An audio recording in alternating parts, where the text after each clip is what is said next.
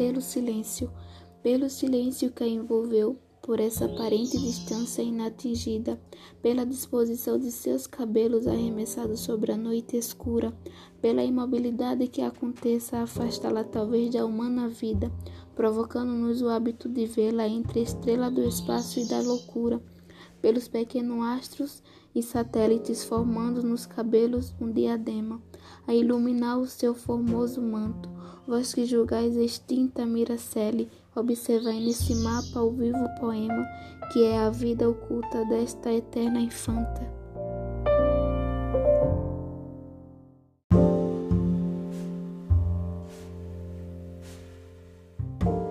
Pelo silêncio, pelo silêncio que a envolveu, por essa aparente distância inatingida, pela disposição de seus cabelos arremessados sobre a noite escura, pela imobilidade que começa a afastá-la talvez da humana vida,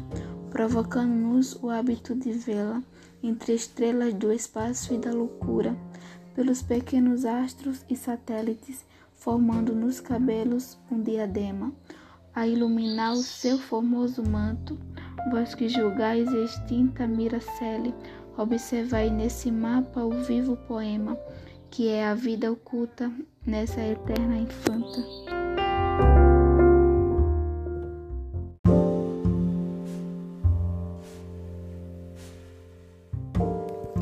Pelo silêncio, pelo silêncio que a envolveu por essa aparente distância inatingida, pela disposição de seus cabelos arremessados sobre a noite escura, pela imobilidade que começa a afastá-la talvez da humana vida, provocando-nos o hábito de vê-la entre estrelas do espaço e da loucura,